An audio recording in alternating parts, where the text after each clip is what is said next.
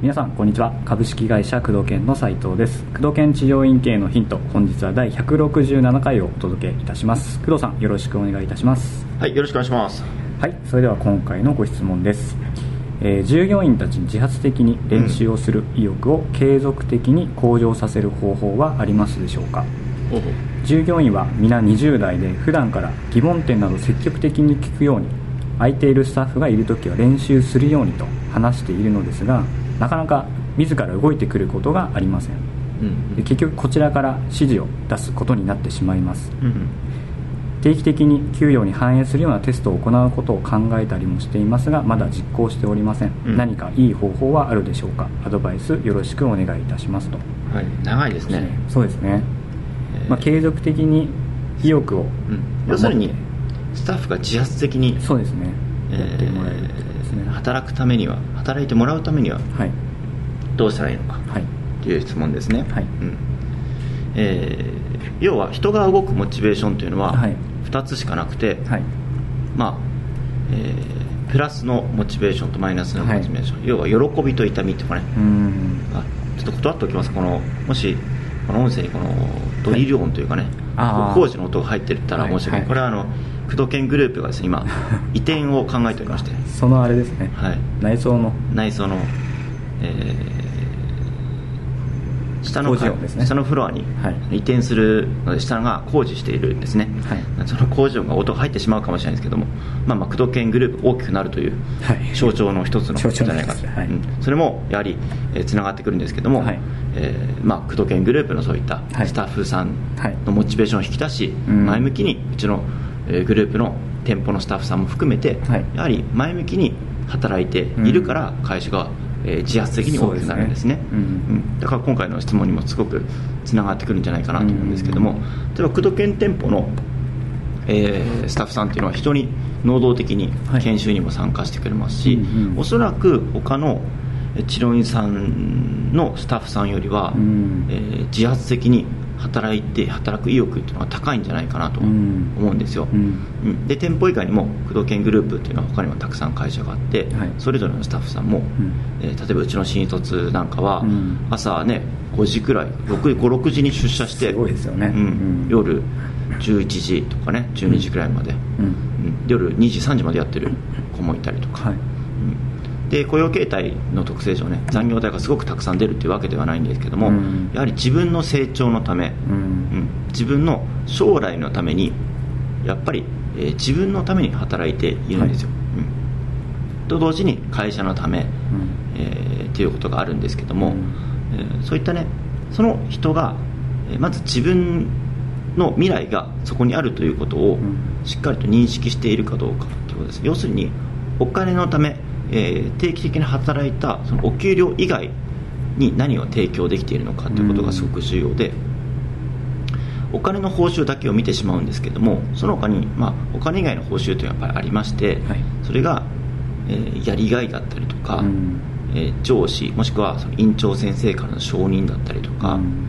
あとはその働くスタイ働いているそのスタッフ一人一人が人生どうなっていきたいのかとか、そのスタッフ一人一人のビジョンで、ね、人生ビジョン、はい。人生が今後どうしていきたいのかっていうビジョンを、えー上司側雇う側が正確に、えーある程度正確に理解してそれに沿ってこの仕事治療院というものを、えー当てはめてここで働くことここで頑張ることが将来あなたの痛みを避け、うん。あなたがやりたいえー人生を謳歌するために必要なんですよと、うん、その、えーマイルストーンを置くとかね言いますけど、い。ビジョンを、ん。あのこちらが、えーその人のビジョンに沿って見せてあげることによって、ここで頑張ることによってえー頑張ることそれ例えば研修一つそうですし自らそのマニュアルを更新するとか、はい。えー自発的に練習するとかもそうですけど、うん。それをすることがお金では確かにねえーすぐには反映されないかもしれないけど、うん。そのことが自分の未来に直結していると自分が望みたい自分の頭の中にある願望、ん。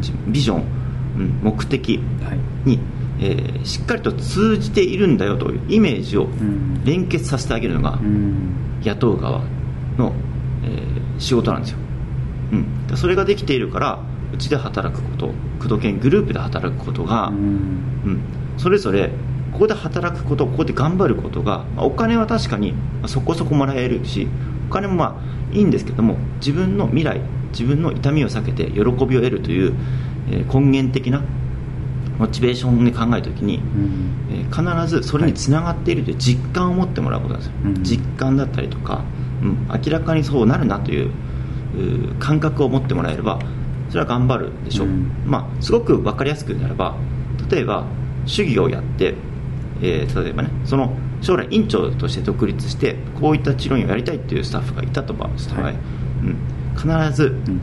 えー公の場でねこういう主義の勉強をしてこれくらいの実力になってこれくらいの売り上げを上げられるようになったらうん。それを約束するよと、うん。それねえー契約書を書いて、うん。あなたがこうなったらこう必ずしてあげますと、うん。お給料はこれくらいですと、はい。うん。っていうことを約束したらその人ってめちゃくちゃ頑張ると思うんですなぜならば約束されてるから。ですよ約束されてる。そうですね、あとやるだけですもんね。そうそうそうそう、ん。やれば自分がやりたいって言ってるそのにうん。なることがもう約束されてるわけじゃないですか、はい。うん、そういう状況を契約書なくても、うん。いかに雇う側マネージャー側がはい。見せてあげるのかっていうことが非常に重要で、うん。だから理念採用とか、うん。入り口管理でそういった強い願望を持っているとか強い目的を持っているとか、うん。もうい採用の段階から、えーそういったうん。何を求めているのかその人は何でうちに、えー雇用されたのかっていうことを、雇う側もお金以外でどういったビジョン目的、えー目標を持っているのかっていうことを確認し、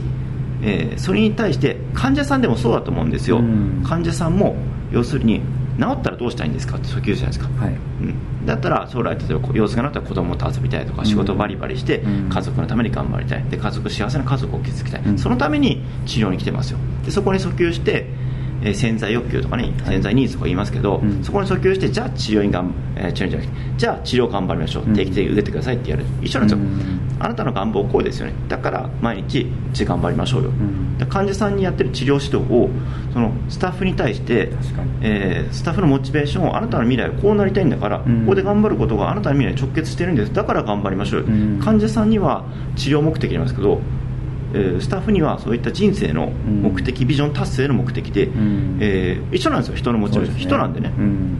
目的が体が治るということ、うん。会社、えーその治療に頑張るということの違いだけだって一緒なんですよ、うん。所詮人なので。だからその人のモチベーションだって人のね欲求というのを正確に理解してビジョンを理解しそして、えースタッフに適切な、はい。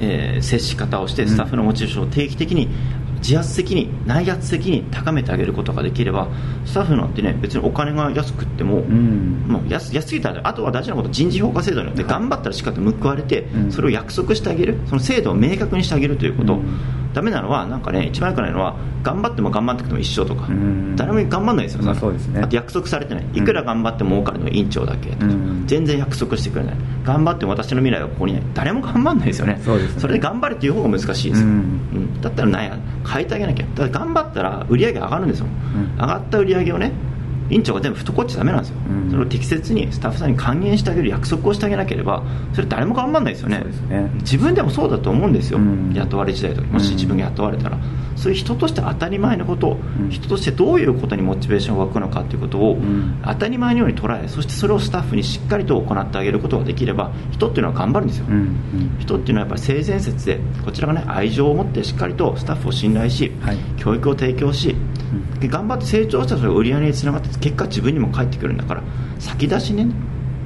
そのスタッフに対して投資してあげるっていう意識はねこちらも持ってなきゃダメですよ、うん。何もあげないけどただ頑張るこれダメね、うううまくいかないです、うん。炊き出してこっちからそういった歩み寄ってあげてスタッフだから雇われてるんですもん。だって自発的に行動できないからうん。雇われてるんですからこちらがどう関わってあげてそのスタッフの能力を引き出してモチベーションを上げてあげるのかっていうのは雇った側の責任ですからね、うんそれが回り回って自分の利益にも返って治療に利益返ってくるんですからそこ頑張ってほしいと思いますね、うん。うん。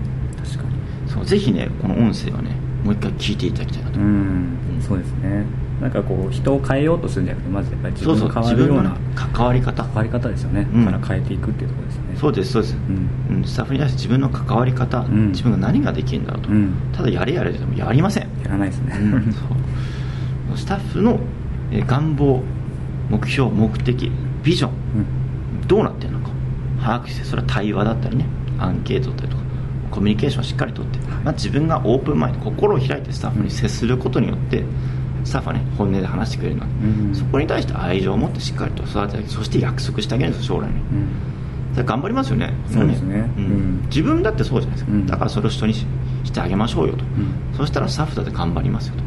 それなくしてね人の成長とかね自発的に働くっていうのは無理です一時あったことかもしれないけどそれは恐れや恐怖から来るうん。ものなので長続きしないのでぜひプラスのねうん。モチベーションをしっかりと維持し、うん。えー継続的そして継続的に発展できる組織をね目指してほしいなと思いますね、はい。ということでそれでしょうか。工藤研治要員経営のヒントをお届けしてまいりました。工藤さんありがとうございました。はいありがとうございました